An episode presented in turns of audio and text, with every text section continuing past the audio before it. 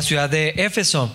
Ah, y nomás para entender un poquito, si Corinto era la ciudad donde la inmoralidad reinaba, en Éfeso era la idolatría y la oscuridad de la actividad demoníaca. Había mucho sobre todo esto.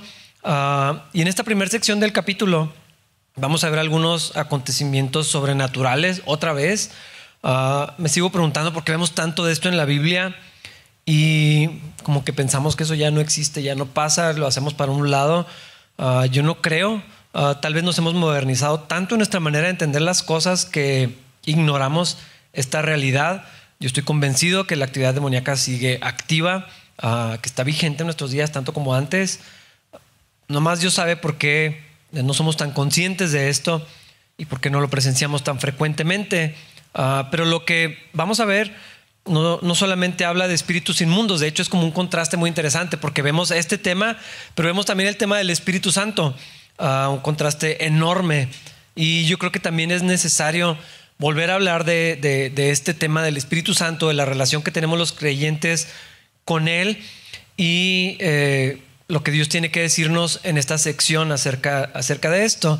Ah, hay que recordar que en esta etapa de, la iglesia hay cosas que están en transición del antiguo pacto al nuevo pacto que ya inició en, Cristo, que el Señor trajo, pero todavía hay, una transición en cuanto a la fe y ciertas cosas. Lo hemos visto ya en algunas partes en, este libro de los Hechos y lo vamos a ver otra vez. Ahorita me voy a explicar qué es lo que estoy tratando de decir. Ah, vamos a empezar a leer versículo 1. Dice, mientras Apolos estaba en Corinto, Pablo viajó por las regiones del interior hasta que llegó a Éfeso, en la costa, donde encontró a varios creyentes. Ah, Pablo estuvo ah, en su camino de regreso a Corinto, pasó por esta ciudad, ah, venía del este, desde la región de Frigia. No sé si les interesa saber de las ciudades. Yo prefiero verlo en un mapa porque cuando lo escuchas es como ah, ok, otra ciudad. Regresó a Éfeso, lo había prometido antes, ahí en el capítulo anterior lo encontramos 18-21. Y en su paso por la ciudad encontró a un grupo de seguidores de Jesús. No sabemos en qué circunstancias se conocieron, pero entablaron una conversación y Pablo se da cuenta que son creyentes, pero les hace una pregunta importante y extraña. Es como atípico preguntar esto. Versículo 2. ¿Recibieron el Espíritu Santo cuando creyeron? Les preguntó. No, contestaron. Ni siquiera hemos oído que hay un Espíritu Santo. Yo creo que lo que está sucediendo no aplica en nuestros tiempos. Ah, otra vez, la iglesia cristiana está en un periodo de formación, de transición, de unificación en, la doctrina, en la autoridad y todo lo que eh, el Señor estaba estableciendo en su iglesia. Y en este momento había muchos seguidores de Cristo que fueron testigos presenciales de su ministerio, de su muerte, de la sepultura, de la resurrección y de la ascensión. Pero había muchos otros que no lo conocieron en persona, pero sabían de Jesús, porque la fama del Señor se había extendido por los milagros, por la crucifixión, ah, la doctrina que se estaba compartiendo y extendiendo a través de los, de los apóstoles. Ah, también había no solamente los cristianos que predicaban de, Jesús, ah, los milagros, las sanidades, pues esto obviamente corre de, boca en boca. Varias veces vemos que se menciona que ciertos milagros, ciertos acontecimientos asombrosos, pues se, esparcía la, noticia. Pero había otras cosas que estaban siendo enseñadas por un mensaje precristo, uh, que tenían que ver con el Mesías enviado por Dios, el, Padre. Y por ejemplo tenemos a Juan. Juan el Bautista. Él había tenido un ministerio muy grande que preparaba el camino del Señor, tenía muchos seguidores. Él confrontaba a las personas con sus pecados, los llamaba al arrepentimiento, y ahorita vamos a hablar más de esto. Pero vemos también, así pasó con Apolos, por, ejemplo, él tenía un mensaje, él hablaba de Cristo, él hablaba con, eh, con mucha audacia y estaba preparado y entendía bien acerca de Jesús con la información que él tenía, pero era un mensaje que, no estaba completo, no llegaba a, todas las verdades del Evangelio. Eh, él sabía acerca del bautismo de Juan. Cuando Priscila y Aquila lo, toman aparte, lo escuchan predicar con valentía y dicen, hace falta algo más, entonces le explican el camino de Cristo con más precisión. Posiblemente lo que faltaba en, la enseñanza, en el mensaje de Apolos, es lo mismo que ahora Pablo está preguntando a, los, a este grupo de personas. ¿Recibieron el Espíritu Santo? Ah, ¿Qué es eso? O sea, no sabemos de Jesús, pero nunca habíamos oído de un Espíritu Santo. ¿Quién es eso o qué es eso? Y probablemente, si ya tienen algún tiempo como cristianos, ah, hablar de esto, si yo les preguntara, ¿recibieron el Espíritu Santo? Va a ser así como que, obviamente, o sea, es, es como una doctrina fundamental y muy clara. Creen en Jesús, quieren seguir a Cristo, pero tal vez hay otros que no saben exactamente Ah, no han comprendido acerca del Espíritu Santo, de la persona del Espíritu Santo. A veces creo que ah, en la vida cristiana es un tema que se ignora, que no tenemos tanta información o tanto énfasis y, y sí es importante conocer acerca no de la doctrina necesariamente, sino de la persona del Espíritu Santo. Hay gente que asiste a la iglesia, su fe es real, tal vez su salvación es real, pero necesitan crecer en conocimiento. No, hay cosas que han vivido, pero no saben decirlas o no, no pueden comprender realmente lo que ha sucedido. Algunos tal vez no han sido salvos todavía y el Espíritu no ha venido a morar en sus corazones y ni siquiera saben que así sucede o, qué significa esto. Tal vez alguien como Apolos lo que necesita es ayudarles a entender mejor eh, lo que Jesús logró en la cruz con su resurrección Ah, y lo que Cristo ya ha hecho en sus vidas, que ya es una realidad, pero todavía no la pueden definir bien. Ah, tal vez hay personas aquí que no saben quién es el Espíritu Santo y se están preguntando casi lo mismo que este grupo de personas y ni siquiera sabíamos del Espíritu Santo. Aparentemente había algo en este grupo de personas que provocó que Pablo les hiciera la pregunta. No sé si por lo que sucedió con Apolos, no sabemos si había algo en su carácter o en las cosas que, que decían no, no, lo explica el texto, pero por su respuesta demostraron que no sabían todo el mensaje completo, no entendían eh, lo que sucedió, bueno, Cristo, y, luego después qué, qué significa la vida cristiana, uh, qué fue lo, que el Señor prometió y, todo esto. Sabían lo suficiente para ser estudiantes de Jesús, eran llamados discípulos, pero no sabían mucho más de lo que Cristo logró en nosotros de lo que ahora tenemos en, Él. Especialmente la promesa de enviar al Espíritu cuando el Señor ascendió al cielo. Tal vez habían sido salvos. Me parece el texto que dice otra cosa. No es muy claro. Pero cuando Pablo descubrió que ellos no sabían nada, el Espíritu Santo les hizo otra pregunta. Versículo 3. Entonces, ¿qué bautismo recibieron? Preguntó. Y ellos contestaron el bautismo de Juan. Creo que este pasaje es otra evidencia de que el bautismo del creyente está íntimamente ligado a la conversión de la persona. Sabemos bien, es lo que creemos nosotros, la salvación no depende del bautismo. Si alguien no ha sido bautizado, sigue siendo salvo. Ah, tenemos el ejemplo del ladrón en la cruz. Eh, creyó en Jesús y el Señor le dijo, ciertamente hoy estarás conmigo en el paraíso, pero pues luego se murió. No tuvo chance de bautizarse, obviamente. Ah, pero sí, sí creo que desde la perspectiva bíblica es atípico que un creyente sea salvo y no se bautice en un tiempo cercano o inmediato a su conversión. Lo que estoy queriendo decir, hermanos y hermanas, de otra manera, es que si son cristianos y no se han bautizado, no sé qué están esperando. Tienen que hacerlo ya. Eh, vamos a empezar a planear, les vamos a comunicar en, su momento cuándo vamos a tener bautizos, pero si son creyentes, ya debieron haberse bautizado. Si no lo han hecho, háganlo ya. Si les da pena porque ya pasaron muchos años, aquí le importa. Vamos a bautizarlos y cumplan con esto. Pero bueno, Pablo pregunta acerca del bautismo para entender mejor qué saben. Eh, el, bautismo dice mucho de lo que creemos de la vida cristiana. Ah, entonces Pablo les pregunta, bueno, ¿no han escuchado del Espíritu Santo? ¿Qué bautismo es el que tuvieron? Ah, quiere, saber cuáles verdades comprenden del, Evangelio. Y ellos le respondieron, ah, pues fue el bautismo de Juan. ¿Qué es eso? Ah, vamos a Mateo 3. Alguien me solicitó amablemente que cuando diga una cita me espere poquito porque la empiezo a leer antes de que la encuentren. Ah, perdón por eso. Mateo 3, versículos 1 y 2. También lo pueden leer en la pantalla. Dice, en esos días, Juan el Bautista, y es para que se agilicen en su Biblia. En esos días, Juan el Bautista llegó al desierto de Judea y comenzó a predicar. Su mensaje era el siguiente, arrepiéntanse de sus pecados y vuelvan a Dios porque el reino del cielo está cerca. Juan tenía este llamado de parte de Dios de preparar el camino para el Señor, de hablar con la gente, de, confrontar a la gente. Todo esto era una preparación para que pudieran conocer a Cristo. Ah, y él siempre estaba como anticipando eso. Y él mismo dice, yo tengo que ser menos para que Cristo sea más. Todo, todo su propósito tenía que ver con que la gente viera a Jesús. Ahí mismo, más adelante, versículos 5 y 6. Gente de Jerusalén, de toda Judea y de todo el valle del Jordán salía para ver y escuchar a Juan. Y cuando confesaban sus pecados, él las bautizaba en el río Jordán.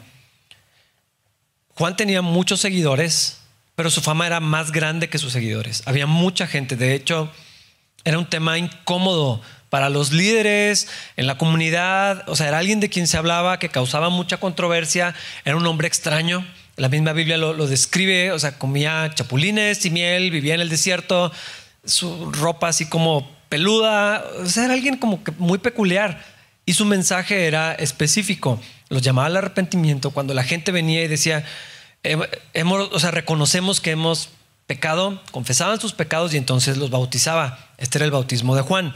Más adelante, versículo 11, ahí mismo, yo bautizo con agua a los que se arrepienten de sus pecados y vuelven a Dios. Pero pronto viene alguien que es superior a mí, tan superior que ni siquiera soy digno de ser su esclavo y llevarle las sandalias. Él los bautizará con el Espíritu Santo y con fuego. Él tenía esta comisión, la gente venía, la gente estaba eh, sensibilizándose a la realidad de sus pecados, reconociendo sus ofensas en contra de Dios. Y Pablo dice, yo no soy eh, el, el centro aquí, viene alguien no soy digno ni de desabrocharle los guaraches. Tan grande así es. Él los va a bautizar verdaderamente con Espíritu Santo y con fuego. Esto es solamente agua. Eh, viene alguien más. Mucha gente no supo exactamente dónde quedó ese mensaje. Ah, ok, es Cristo. ¿Y luego qué? Ah, su ministerio era preparar el camino y hubo gente que del bautismo de Juan después empezaron a seguir a Cristo, fueron bautizados, eh, después se volvieron discípulos ya no de Juan, sino ahora de Jesús, pero hubo muchos otros que no.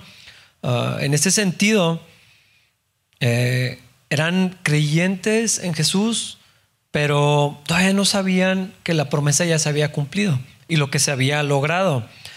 En un sentido, tal vez, no sé si es la manera correcta de decirlo, estaban todavía como en el antiguo pacto Ah, o sea, precristo, eh, estaban en la misma posición de Apolos antes de que Aquila y Priscila les le explicaran exactamente el camino de Dios. Es decir, no conocían las buenas noticias del Evangelio. Y ya lo he mencionado antes, el Evangelio no es solamente Cristo murió por los pecados, es mucho más grande, maravilloso, eh, eh, que, que solamente es suficiente, la muerte de Cristo es asombroso, sí, pero el Evangelio es más grande, es algo que se vive todos los días y no lo conocían. No entendían qué significaba todo eso. Y entonces Pablo señala que el bautismo de Juan era uno de arrepentimiento, pero no necesariamente uno de fe para salvación. Ah, el mensaje de Juan apuntaba a Jesús, pero por sí mismo no llevaba a las personas a Jesús. Tenía el propósito de allanar el camino. Así que estos discípulos necesitaban escuchar el mensaje completo para poder ser salvos y recibir al Espíritu Santo. Versículo 4. Pablo dijo, el bautismo de Juan exigía arrepentirse del pecado, pero Juan mismo le dijo a la gente que creyera en el que vendría después, es decir, en Jesús. Yo, creo que esto está muy bueno. El arrepentimiento es necesario para la salvación, pero el puro arrepentimiento nos salva. Espero no confundirlos con esto. ¿A qué me refiero? la ley no nos salva. Las buenas obras no traen vida. Por lo tanto, el arrepentimiento, aunque sea genuino y es necesario, por sí mismo no es suficiente. Ah, saber que he ofendido a Dios me deja sin esperanza. Ah, ver la oscuridad de mi pecado solamente trae la convicción de un juicio que es justo y necesario para satisfacer la ira de Dios y su santidad. Pero ¿qué hago si me doy cuenta que soy pecador? Ah, ¿Qué hago con esa verdad? Me arrepiento, ya no quiero hacer esto, reconozco mis faltas, pero ¿y luego qué? ¿Dónde está la esperanza? ¿Dónde está el perdón? ¿Dónde está la vida? ¿Cómo sabemos que el mero arrepentimiento nos da la posibilidad de absolución? Eh, pienso en el primer sermón de, Pedro, cuando está compartiendo, la gente reconoce y sentían ah, la convicción de que mataron al Mesías. ¿Y ahora qué hacemos? En ese momento estaban arrepentidos. ¿Y luego qué? ¿Qué, haces con, con eso? Hay gente que puede llegar a reconocer que han hecho mal, que han ofendido a Dios, que están en problemas y que no pueden resolverlos por sí mismos. Necesitamos otra cosa. Porque a fin de cuentas alguien tiene que pagar esa deuda, alguien tiene que sufrir el castigo. Es necesario el derramamiento de sangre y la muerte de alguien para que suceda esto. Por lo tanto, la ley de Dios me revela su justicia, hace evidente mi incapacidad de vivir de acuerdo a los estándares del Señor. Puedo ver claramente, soy un pecador, no tengo remedio, necesito ayuda. Los mandamientos de Dios me llevan en ese sentido a la muerte. Pero si solamente hay ley, no hay vida y no hay esperanza. Es entonces donde la obra de Cristo se hace gloriosa. Si yo reconozco toda la oscuridad de mi ser, nada más, estoy metido en un hoyo. Pero si en esa convicción puedo reconocer la obra de Cristo, ahí es donde está la, otra parte que, lleva a, a, la vida, a la salvación, el arrepentimiento. Cuando viene ligado a la fe en Jesús, sí trae salvación y sí trae vida. Ah, el Señor mismo lo proclamó al inicio de su ministerio. Lo voy a leer eh, rápidamente en Marcos 1.15. Dice, por fin ha llegado el tiempo prometido por Dios, anunciaba. El reino de Dios está cerca. Arrepiéntanse de sus pecados y crean la buena noticia. Arrepentimiento y fe. Ah, no lo podemos decir como fórmula, aunque esa es la expresión que más comúnmente se usa, pero actúan juntos en el corazón de las personas que el Señor tiene a bien salvar. Ah, y varias veces, ¿qué hacemos? Crean, arrepiéntanse y crean, arrepiéntanse y crean. Eh, van juntos. La gente necesita no solamente saber su condición, sino la vida que hay, la esperanza que hay. Entonces, en esa convicción, si pones tu fe en Cristo y aceptas ese regalo y, lo crees, entonces es cuando hay vida. Y fue lo que pasó con estas personas. Ellos habían reconocido sus pecados y se bautizaron en el bautismo de Juan, como muchas otras personas. Pero ese bautismo tenía el propósito y ese mensaje de, revelar a Cristo, de glorificar al Señor. Y es lo que está haciendo Pablo aquí también. Versículo 5 de regreso a Hechos 19. En cuanto oyeron esto, fueron bautizados en el nombre del Señor Jesús. Se tuvieron que volver a bautizar. Las cosas son medio atípicas en el libro de los Hechos por esta etapa formativa de crecimiento que tiene la iglesia, de unificación el cambio de un pacto a otro que para algunos no era claro todavía. Nosotros sabemos dónde empieza uno y dónde termina el otro, pero por un pequeño espacio de tiempo la gente no sabía exactamente cuándo estaban transicionando de una cosa a, la otra. Entonces Pablo bautiza este grupo de creyentes que no eran plenamente creyentes, no sé si eso tiene sentido, ah, fueron bautizados ah, en el bautismo de Juan, pero ahora fueron bautizados en el bautismo que el Señor instituyó. Ah, por cierto, algunos dicen, es que este, hay que bautizarnos en el nombre de Jesús porque aquí dice, o dicen que hay dos. Normalmente cuando bautizamos a alguien es en el nombre del Padre, del Hijo y del Espíritu Santo, no en el nombre del Señor Jesús. Yo creo que son el mismo. Ah, solo está diciendo que ya no es el de Juan, sino el de Cristo, el que él estableció. Probablemente era este nuevo, y hubiera confusión y dijeran, ah, bueno, si no necesitamos otro bautismo, entonces ya éramos creyentes y entonces este mensaje se podía esparcir. Ah, también unifica la iglesia como una sola que es bajo la autoridad de Cristo. También afirma esa autoridad de Cristo delegada en los apóstoles. Es algo similar a lo que pasó en Samaria. Ya lo vimos en el capítulo 8, ah, donde van los apóstoles y les imponen las manos para que reciban el Espíritu. Y entonces hay una sola iglesia, no son los, la iglesia de Samaria, la iglesia de Jerusalén y la iglesia de los griegos, sino una sola iglesia. Entonces, creo que esto es lo que está pasando para que se unifique y no haya como facciones en la, iglesia, eso creo que es lo que está pasando, y entonces los vuelve a bautizar. Mm. Hay gente que me pregunta si se tiene que volver a bautizar. Ah, no, si ya lo hicieron, no tienen que hacerlo. Algunas denominaciones o algunas iglesias piden otro bautismo, tienes que ser bautizado como lo hacemos en capilla. Ah, no pedimos eso, no creo que la Biblia enseñe eso, no creo que este segundo bautismo enseñe eso. Sí he bautizado a gente por segunda vez cuando voluntariamente me dicen, es que creo que cuando me bauticé no sabía lo que hacía. O creo que me bauticé porque mis papás me presionaron. Y entonces o, algo parecido, o me obligaron o no sabía, alguna cosa así. Entonces, bueno, pues vuélvete a bautizar, a fin de cuentas es agua. Pero si es algo importante, esa convicción de lo que Cristo ya hizo en nosotros y, cómo está ligado lo que representa el bautismo, que ese es otro tema y más adelante vamos a volver a hablar conforme se acerquen los bautizos. Aquí era necesario, de acuerdo a lo que vemos históricamente, que se volvieran a bautizar. Pero más importante es lo que pasa con respecto al Espíritu Santo. Versículos 6 y 7. Después cuando Pablo les impuso las manos, el Espíritu Santo descendió sobre ellos y hablaron en otras lenguas y profetizaron. Había unos 12 hombres en total. Otra vez, esto no creo que esté enseñando que para los cristianos de hoy hay dos momentos con respecto al Espíritu Santo, donde soy salvo, pero el Espíritu Santo todavía no está en mí o no está plenamente en mí, y otro donde viene a morar al creyente. Ah, esto no es la norma, otra vez eh, está sucediendo diferentes cosas, pero hablando de los cristianos de hoy, cuando vivimos ese momento que sí es sobrenatural, de gracia, arrepentimiento, fe y salvación, Ah, algunos pueden identificarlo exactamente cuando sucedió. Hace poquito estábamos en, una reunión y salió esta pregunta y hay gente que tiene fecha, día y hora, o sea, todo así exactamente. Tal día, tal hora, yo acepté a Cristo, lo apunté en mi Biblia, lo tengo aquí guardado. Hay gente que celebra como su cumpleaños o, como cada año, así como su aniversario cuando recibieron a Cristo y pueden saber exactamente cuándo, cuándo pasó esto. Muchos otros y no sé cómo es para ustedes, ha sido como un proceso donde como que sí creen, pero ¿cuándo exactamente puse mi fe en Cristo? No sé.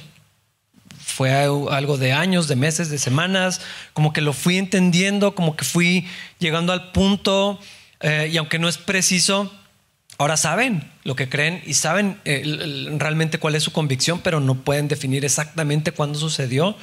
Ah, como sea, que eso pase en la vida de una persona, pero alguien que tiene la convicción en Cristo de arrepentimiento, fe, de recibir la gracia de Dios en su vida, donde reconocemos que Cristo es el Señor, donde eh, esa deuda que yo sé que tengo con Dios y que me pesa y que sé que no la puedo pagar, recibo el regalo de la salvación en Cristo. Cuando eso pasa en la vida de una persona, entonces el Espíritu Santo viene a morar en nosotros. Esto es un momento tan importante. Ah, la Biblia lo llama el nuevo nacimiento. Esto es cuando nacemos de nuevo. Somos transformados en una nueva criatura. Dios nos regala un nuevo corazón. Nos quita el que teníamos y nos da otro distinto, otro que es nuevo, otro que es sensible al Señor, otro que tiene vida. Cristo lleva a cabo, lo, explica así la palabra, una circuncisión espiritual, nos quita, en ese momento, nos quita la naturaleza pecaminosa. Todos nuestros pecados son perdonados, todos, los pasados, los presentes y futuros. Es extraño pensar en eso, pero no es nada malo que ya dices, toda mi deuda está perdonada. Por eso casi siempre habla de el pecado, no de los pecados. El pecado en mí es perdonado nos libra de la condenación, nos hace libres. No solamente del pecado. Hay gente que no sabe que son libres del pecado. Creen que siguen atados. Está la puerta abierta de la prisión y, piensan que no pueden salir de ella. Cuando la Biblia afirma una cosa bien diferente. Somos libres del pecado, libres de la muerte, libres del castigo que es justo de acuerdo a la ira de Dios por el pecado, somos libres de todo eso. Ya no hay condenación. Hemos muerto y fuimos sepultados juntamente con Cristo. Eso es lo que representa el bautismo. Ya me morí y ahora tengo vida juntamente con, con Jesús. Rafa, ese ya se murió. Ahora soy otra persona. Eso es lo que enseña la Biblia. Hemos resucitado una nueva vida con Cristo. Eso es lo que enseña la palabra de Dios. O sea que Él nos levantó de los muertos juntamente con Cristo y nos sentó con Él en lugares celestiales porque ahora estamos unidos a Cristo Jesús y estamos seguros en Él. Hermanos, algunos de ustedes necesitan recordar y creer, estamos unidos a Cristo. Unidos. No sé cómo podría darles un visual de lo que esto significa. Unidos, no es cerca. A veces digo, ah, estoy lejos de Dios. Mm, ¿Cómo? Si estás unido a Cristo. Unido y seguro en Cristo. No estás en la raya a ver si estás o no estás y mm, quién sabe a ver cómo te portas. Depende de tu desempeño, depende de tu... No, unidos a Cristo, seguros en Él. De acuerdo a la palabra de Dios, nos ha bendecido con toda clase de bendiciones espirituales en los lugares celestiales. Nos amó, nos eligió en Cristo, nos adoptó en su familia, nos dio a su Espíritu. Esto es lo que está sucediendo aquí. Viene el Espíritu Santo, que es la garantía, las arras de nuestra herencia, dice la palabra de Dios, la garantía eh, de que tenemos parte en la herencia que Dios nos prometió, de que nos ha comprado para que seamos su pueblo. Dios hizo todo esto para que le diéramos gloria y alabanza. A todos los que creyeron en Él y lo recibieron, les dio el derecho de ser llamados hijos de Dios. Nos identificamos como cristianos, pero lo que la palabra de Dios dice acerca de nosotros es santos, escogidos, hijos de Dios. Ahora la persona del Espíritu Santo vive en nosotros. ¿Y qué hace? Nos enseña las verdades de Cristo, nos las recuerda, ah, nos guía, nos habla, nos consuela, nos habilita para testificar acerca de Cristo, intercede por nosotros, nos ayuda a orar. Si alguno de ustedes está en un momento crítico, yo creo que todos hemos pasado y si no lo han pasado van a llegar ahí, donde no puedes ni siquiera orar, no sabes ni qué decir. Estás, sabes que estás delante de Dios y, quieres orar no tienes ni palabras. ¿Qué pido? ¿Qué digo? En esos momentos el Espíritu Santo ora por nosotros, con gemidos indecibles, dice. Nos convence de pecado, nos recuerda. Eso no está bien. ¿Qué estás haciendo? ¿Por qué estás actuando de esa manera? Eso, eso ya no eres. Nos da esa convicción cuando fallamos de ah, eso que sentimos. Sí, es cierto, esto no era lo que Dios quería. Nos guarda de caer. Nos avisa antes de que eso suceda. No solamente cuando ya pasó. Nos dice, no vayas para allá, no vayas para allá. Tú ya sabes mejor, tú ya no eres eso. No camines en ese. Nos restaura, nos levanta, nos empuja a Jesús. Cuando estamos desanimados, cuando nos sentimos perdidos, cuando nos sentimos condenados o con dudas, el Espíritu Santo viene y nos lleva hacia Cristo otra vez. Recuerda lo que Él hizo, recuerda quién es Él, recuerda quién, es a, quién eres ahora. Produce en nosotros el fruto de la vida cristiana. Amor, gozo, paz, paciencia, gentileza, bondad, fidelidad, humildad y dominio propio. A veces decimos, no, es que yo no tengo nada de paciencia. Ah, ¿Cómo? Ahí dice que el Espíritu Santo hace eso. No lo crees, no andas en eso. Oh, es que no tengo autocontrol. Bueno, si eres creyente, este es el fruto del Espíritu. Esto no es una lista de cosas que tienes que hacer. Casi siempre lo vemos así. Ay, pues tengo tres de los que hay. Mm, así no funciona. Esto es obra del Espíritu. Es algo que se recibe por fe. Y se anda en eso porque es fruto del Espíritu. Es muy extraño que decimos, ten fruto del Espíritu. Es contradictorio. Es el resultado del Espíritu Santo en nosotros la gratitud, la alabanza. Ah, aparte, nos da regalos. Eh, a veces creo que la palabra dones la hemos dejado de ver como lo que quiere decir, es un regalo. Para, nos equipa y dice, a ti te voy a dar esta capacidad, a ti te voy a dar este otro, a ti doy cinco regalos, a ti um, uno. Así escogió Él para poder hacer la obra que Él nos manda hacer. Esto es lo que quiero que hagan y a ti te voy a equipar de esta manera. Y entonces se complementan entre todos, esos son los dones del Espíritu. Ah, y muchas otras cosas más. Hermanos, esto es maravilloso. ¿Por qué olvidamos tanto lo que es el Espíritu Santo, lo que ha hecho, quién es Él? A veces es como más fácil asombrarnos la presencia de Dios en el monte Sinaí. Todo temblando, la gente asustada, eh, la, la, presencia de Dios que habitaba solamente en el lugar santísimo. Nadie puede entrar, inaccesible, solamente uno, una vez al año y tal vez se muera. Todos de lejitos, todos, eh, porque ahí está la presencia de Dios. Y ahora eso mismo, que era tan reverente, tan inalcanzable, tan santo, ahora está en cada uno de nosotros. Eso es lo que, lo que representa lo que pasó en Hechos al inicio. Cuando ah, se manifiesta y se ven como esas lengüitas de fuego, lo que está diciendo es, ahora la presencia de Dios ya no está reservada a un lugar donde nadie puede entrar, ahora está en cada uno de ustedes. Y va a donde quiera que ustedes van. Donde están ustedes está la presencia de Dios. Hermanos, esto es increíble. Esto es tu realidad si estás en Cristo. Esto es lo que ya sucedió. Es un acto cumplido. No son promesas para el futuro. No es, bueno, pues tal vez algún día vamos a echarle ganas y pues ahorita nos falta muchísimo. No, esto es la verdad acerca de ti, de acuerdo a la palabra de Dios. Posible por la obra de Cristo. Es lo que ellos no sabían. Creemos en Jesús, es el Mesías, es el Salvador. Y luego todo esto, cuando el Espíritu Santo viene a morar al creyente.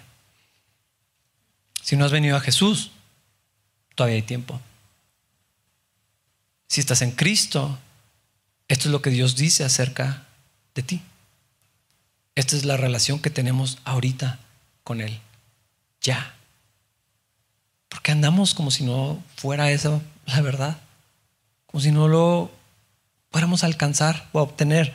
Cuando la palabra de Dios dice, esto es la verdad. Y nos podemos parar con firmeza en esto. Es por la gracia de Dios Inmerecido es lo que quiere decir. No me lo podía ganar, pero está disponible. ¿Cómo lo recibo? Por medio de la fe. Lo tengo que creer. Lo tengo que creer. Versículos 8 y 9. Luego Pablo fue a la sinagoga y predicó con valentía durante los siguientes tres meses, discutiendo persuasivamente sobre el reino de Dios. Pero algunos se pusieron tercos, rechazaron el mensaje y hablaron públicamente en contra del camino. Así que Pablo salió de la sinagoga y se llevó a los creyentes con él. Entonces asistía diariamente a la sala de conferencias de Tirano, donde exponía sus ideas y debatía. De regreso al ministerio de Pablo, aquí en Éfeso, hacía lo que siempre hacía, va a la sinagoga, habla con judíos, les presenta a Cristo desde las escrituras. El protocolo normal, al parecer, ya incluye también el rechazo, el desprecio, las burlas, como que esto ya era... Pablo sabía que eso iba a pasar, ah, lo criticaban, pues hasta en problemas legales se metió. Ah, y todos, eso que sucedía, le daban la indicación de cuando era tiempo de irse a los gentiles, que siempre lo hacía, y encontró acceso en este lugar, un espacio en el que se daban clases y conferencias. Yo no sabía esto hasta esta semana. Ah, la gente iba a trabajar desde temprano hasta las 11. Estaba pensando si deberíamos implementar ese horario. 7 de la mañana a 11 de la mañana y luego un break hasta las 4 de la tarde Ah, para la siesta, para ir a comer, para tomar alguna clase, lo que sea. Y luego a las 4 regresaban a trabajar y ya se acababa la jornada cuando se metía el sol. Ah, ¿Podríamos intentarlo? No sé. El punto es que ese espacio de tiempo, Pablo lo tenía disponible en este lugar que le prestaron, un salón de conferencias donde la gente, ah, pues el que quería tenía tiempo porque la gente no estaba trabajando en ese momento. Y entonces le prestan el lugar a Pablo, está todos los días por dos años enseñando y la gente iba y escuchaba acerca de Cristo. El Señor le dio otra base eh, para que su ministerio sucediera en esta ciudad. Versículo 10. Esto continuó los siguientes dos años, de modo que gente de toda la provincia de Asia, tanto judíos como griegos, oyó la palabra del Señor. Wow, por la gracia de Dios, muchísima gente de toda esa región pudo escuchar el Evangelio. No todos creyeron, no todos oyeron, pero mucha gente eh, pudo tener acceso. La ciudad de Éfeso era una ciudad importante también. Viajes paganos que tenían que ver con eh, la adoración que sucedía aquí. En, el siguiente, la siguiente parte del capítulo vamos a ver un poco más sobre eh, el templo y todo lo que sucedía. pero había mucha gente que tuvo acceso a escuchar del Evangelio. Hermanos, yo creo que el Señor todavía quiere hacer lo mismo, que muchas personas escuchen el mensaje de Cristo y cada que haya oportunidad lo va a recordar. Dios te quiere usar a ti para que la gente pueda escuchar acerca de Jesús. Sí a la iglesia, eh, sí lo que sucede los domingos, pero toda la semana. Hay otros seis días más el resto del domingo, donde gente puede escuchar este mensaje a través de ti. Dios te quiere utilizar a ti y también la obra del Espíritu Santo tiene que ver con esto. No es solamente un mandamiento, que sí lo es, es también el deseo de Dios y la obra que Dios quiere hacer a través de ti, de tu familia, de tu matrimonio, de tus amigos, de, la vida que Dios te ha dado.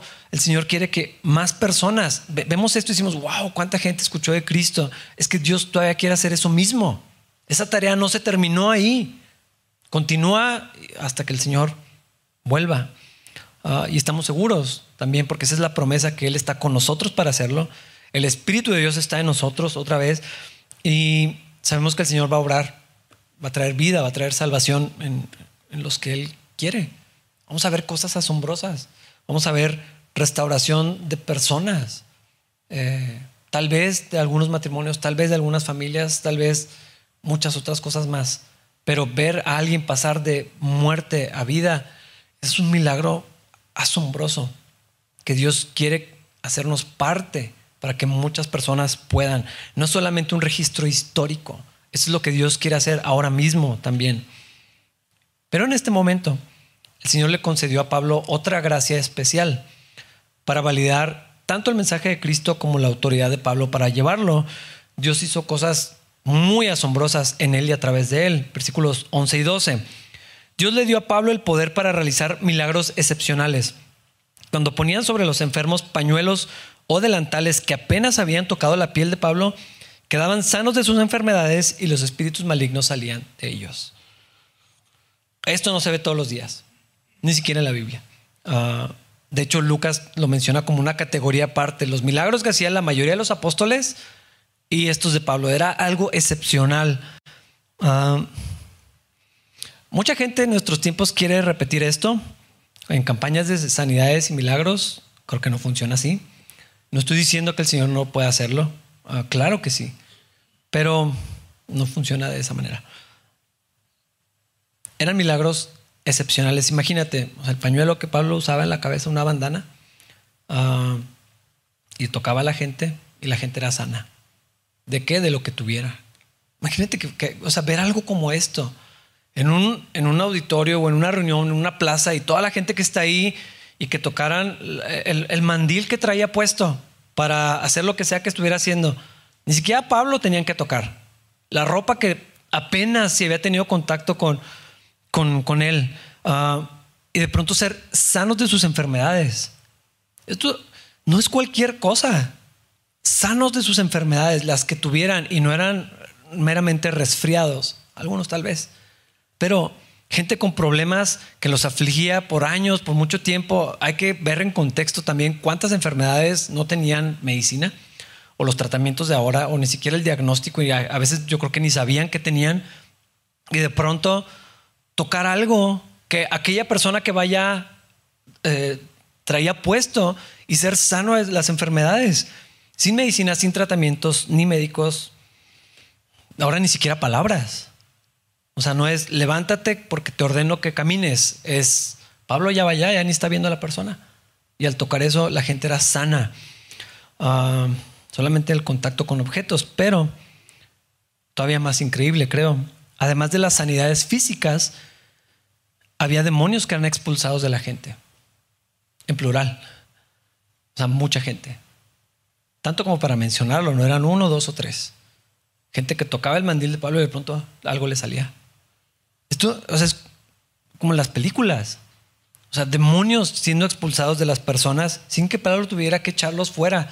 O como cuando vemos a los encuentros de Cristo con, con los endemoniados. Pienso en el Gadareno, que es tal vez la historia más conocida, donde había una interacción, le piden permiso, podemos ir a los puercos y vanse para allá y van. Y todo esto es muy diferente. Aquí están saliendo nada más de, de las personas y Pablo ya ni lo está haciendo.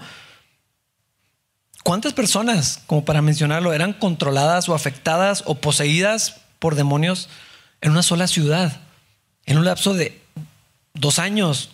Ah, hermano, yo tengo la sospecha que esto sigue siendo una realidad. Nomás podemos imaginarnos cómo se veía esto, espíritu saliendo de una persona, ah, pero mejor y real. Esto no se termina aquí. Versículo 13. Un grupo de judíos viajaba de ciudad en ciudad expulsando espíritus malignos, trataban de usar el nombre del Señor Jesús en sus conjuros y decían, te ordeno en el nombre de Jesús, de quien Pablo predica, que salgas. Ahora tenemos este grupo de exorcistas viajeros, no lo estoy diciendo de broma, esto es lo que era. Ah, la historia y los registros nos confirman que esto siempre ha existido. Personas que realizan conjuros, recitan canciones especiales, preparan bebidas eh, y toda una serie de actos con el fin de expulsar demonios. Mm, tradicionalmente la Iglesia Católica ha tenido procedimientos de exorcismo, pero esto no es nada nuevo. Aún parece que algunos salmos fueron escritos con el propósito de ser utilizados en liberaciones. Ah, esto no quiere decir que cada persona o que cada grupo era legítimo delante de Dios, ni siquiera que fuera efectivo. Sabemos que las personas que se dedicaban a esto, a las liberaciones, cobraban una cantidad por el intento. O sea, yo te cobro por ir a hacer el conjuro, no te prometo que el demonio va a salir. Ellos cobraban, entonces vivían de esto, pero qué interesante que alguien pueda vivir de esto. ¿Cuántas personas endemoniadas puede haber? Ah, y, si la Biblia está haciendo una distinción de enfermedades y de eh, gente atormentada por demonios, habría que investigar.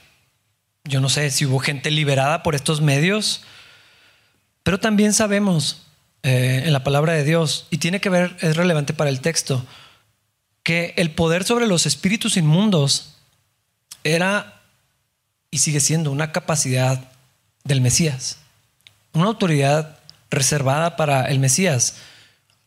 Voy a citar algunos pasajes para dar más contexto sobre esto. En 1 Samuel capítulo 16, no lo tienen que buscar, versículos 14 al 16, miren lo que dice. Ahora bien, el Espíritu del Señor se había apartado de Saúl y el Señor envió un espíritu atormentador.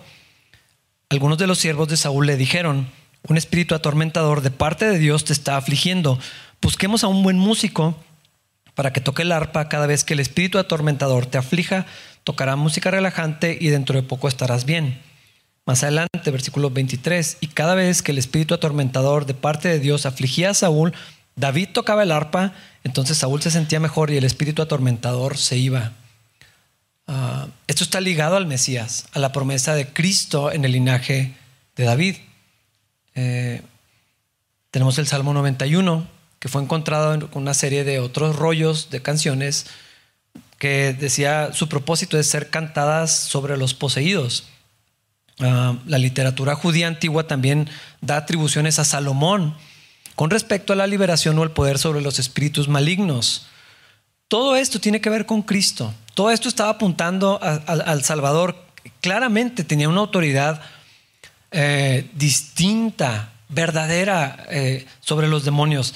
Varias veces tuvo encuentros con endemoniados y los demonios lo veían y decían, ¿qué estás haciendo aquí? ¿Vienes a atormentarnos antes de tiempo? Es decir, que saben que hay un juicio, saben quién era Cristo, lo identificaban inmediatamente y así, ¿qué, qué está pasando? No era ahora todavía, o sea, ¿por qué estás aquí? ¿Qué vienes a hacer? Ah, y el Señor tenía una autoridad que cuando Él expulsaba demonios, la gente, o sea, tenía que en, la mente colectiva era, esto tiene que ver con el Mesías. Era una manera de validar su, ah, su autoridad y, su rol. Ah, no era frecuente ver la, autoridad para expulsar demonios, pero Cristo sí la tiene. Y esto pasa claramente en estas demostraciones. Cristo tiene autoridad sobre todo ser creado en la tierra y en el reino espiritual también. Ah, todos estos eventos de liberación que son muchos, los que están registrados, y hay muchos otros, ah, están diciendo, Él es el Señor, Él es el Mesías, Él es el Hijo del Dios Altísimo. Si hay un Dios sobre toda la tierra, es Él. Si hay un Dios que tiene la autoridad sobre todos otros seres que son sobrenaturales, capaces, que son más fuertes que los seres humanos, pero alguien encima de ellos es Cristo. Y esto era obvio. Entonces lo que está pasando aquí está revelando en la mente colectiva una autoridad sobrenatural mucho mayor, porque ahora la ropa de Pablo tiene el poder de Dios para echar fuera a los demonios solamente con que los tocaran. Y vienen estas personas intentando, uh, ese que dijo Pablo, en el nombre de ese, vamos a ver si así funciona. Mm, los discípulos de Cristo tenían la autoridad. ¿Se acuerdan cuando los envía? Les dice, vayan y van a hacer esto. Y llegan y hasta los espíritus se nos sujetan, porque eso era anormal. E, eso no era, o sea, ni siquiera pasaba. Y, estaban asombrados y el Señor les dice, yo creo que deberían estar más contentos que sus nombres están escritos en el, libro de la vida que lo de los demonios. Eh, eso es algo menor para Cristo, pero para ellos era como, wow, o sea, ¿qué, es este poder que Cristo les había dado? Ahora, Pablo tenía esta autoridad también. Y lo vemos, este grupo de exorcistas viajeros tratando de usar el nombre del Señor Jesús en sus conjuros.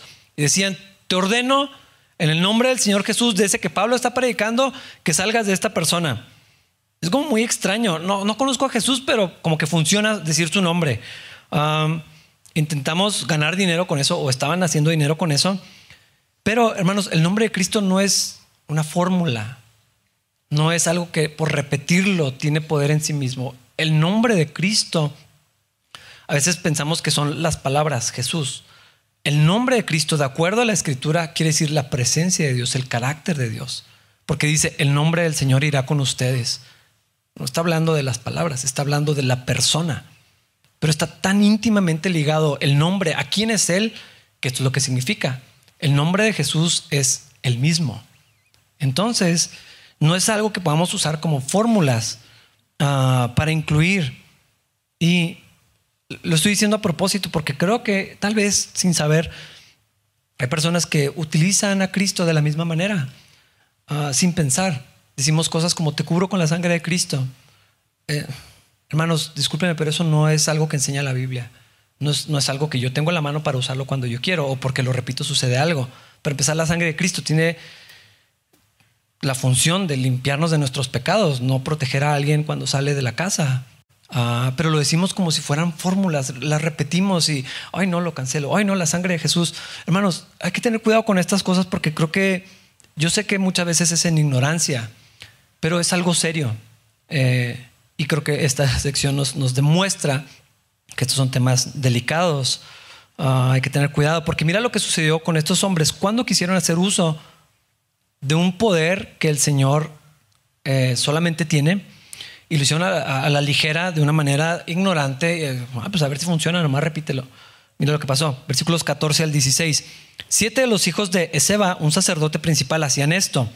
En una ocasión que lo intentaron, el espíritu maligno respondió. Pues este es el demonio hablando y te lo puedes imaginar como quieras, así tipo película del exorcista o lo que sea, diciéndole, conozco a Jesús y conozco a Pablo, pero ¿quiénes son ustedes? Entonces el hombre con el espíritu maligno se lanzó, o sea, el demonio actuando, se lanzó sobre ellos, logró dominarlos y los atacó con tal violencia que ellos huyeron de la casa desnudos y golpeados. Yo sé que esta historia no es normativa, eh, que estoy diciendo que no es que va a pasar esto cada vez que alguien lo intente hacer de manera ilegítima, ah, pero creo que sí es algo serio, tomarse a la ligera las fuerzas malignas. Ah, no vamos a ser golpeados y humillados, tal vez sí, pero la palabra de Dios nos enseña que hay gente que se toma estas cosas con mucha ligereza. Y quiero dejar que la carta de Judas nos explique esto por sí misma en el versículos 8 al 10. De la misma manera, estos individuos que pretenden tener autoridad por lo que reciben en sueños, llevan una vida inmoral, desafían a la autoridad y se burlan de los seres sobrenaturales. Pero ni siquiera Miguel, uno de los ángeles más poderosos, se atrevió a acusar al diablo de blasfemia, sino que simplemente le dijo que el Señor te reprenda. Esto ocurrió cuando Miguel disputaba con el diablo acerca del cuerpo de Moisés. Pero esa gente se burla de cosas que no entiende, como animales irracionales, hacen todo lo que les dictan sus instintos y de esta manera provocan su propia destrucción. Yo pienso que este caso que estamos viendo en Hechos ah, nos deja ver que esto no es algo menor, ah, que hay poderes reales, sobrenaturales, pero que Cristo es superior. Él es mayor que todo eso. No hay nada que temer. Ah, y el poder de Cristo vestido en Pablo fue contundente.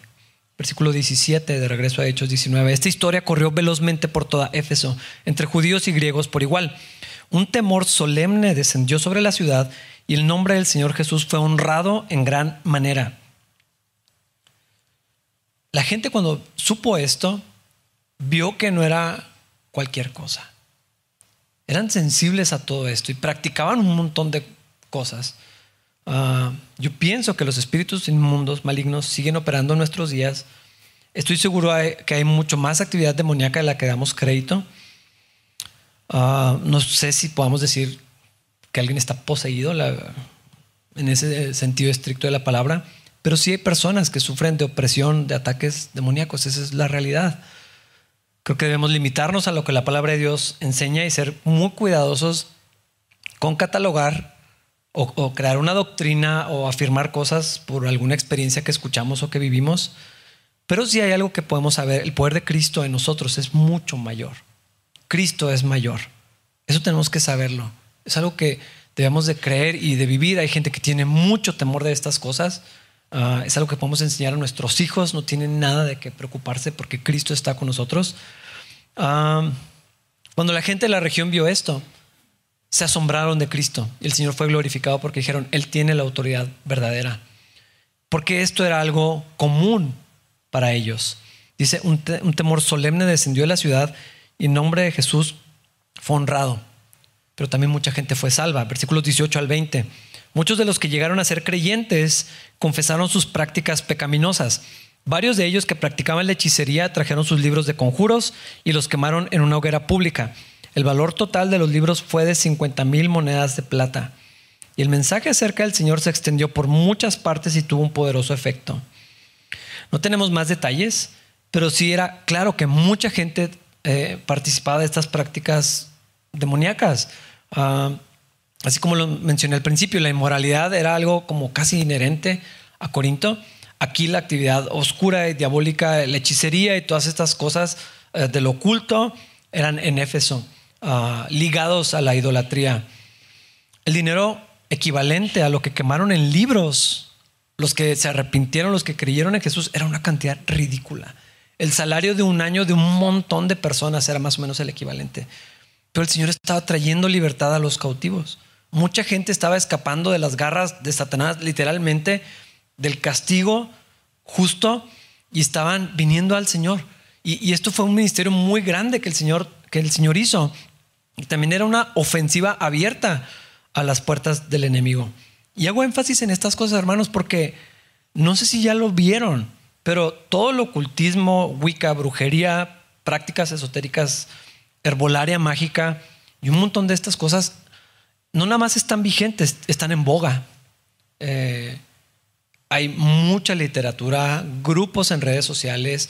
En Chihuahua, no sé si lo sabían, pero es algo que ha crecido muchísimo muchísimo. Y gente que se afirman como sacerdotisas, como brujas, ah, tal cual, o sea, no tienen un problema en tatuarse así aquí. Ah, gente que vive allá para las canteras deben de saber, no son leyendas, toda esa gente que se junta en la madrugada están participando de estas cosas. Esto es algo muy grande y está seduciendo a un montón de adolescentes, muchísimos jóvenes y señoritas eh, entre que lo ven de moda y de cotorreo y de que quieren algo espiritual, pero no quieren enfrentarse con Dios, esto está creciendo muchísimo. No, no, lo estoy eh, exagerando. En Chihuahua esto es algo grande ahora. Eh, así como en ciertos lugares hay cierta actividad de este tipo y lo identificas y cierto tipo de gente participa y, es atraída, bueno, en Chihuahua hay este tipo de actividad. ¿Por qué menciono todo esto? Porque estoy seguro que el Señor quiere también traer libertad a los cautivos. El Señor quiere que se haga evidente en la vida de las personas que Cristo es mayor, que el poder del Señor es muy, muy superior, que no hay poder de la oscuridad que pueda compararse con eh, el poder de Cristo y la luz que Él trae en medio de las tinieblas. Y yo creo también, hermanos, que Dios quiere usarnos a nosotros para llevar este mensaje, para que la gente pueda ah, venir a Cristo donde está la verdadera vida.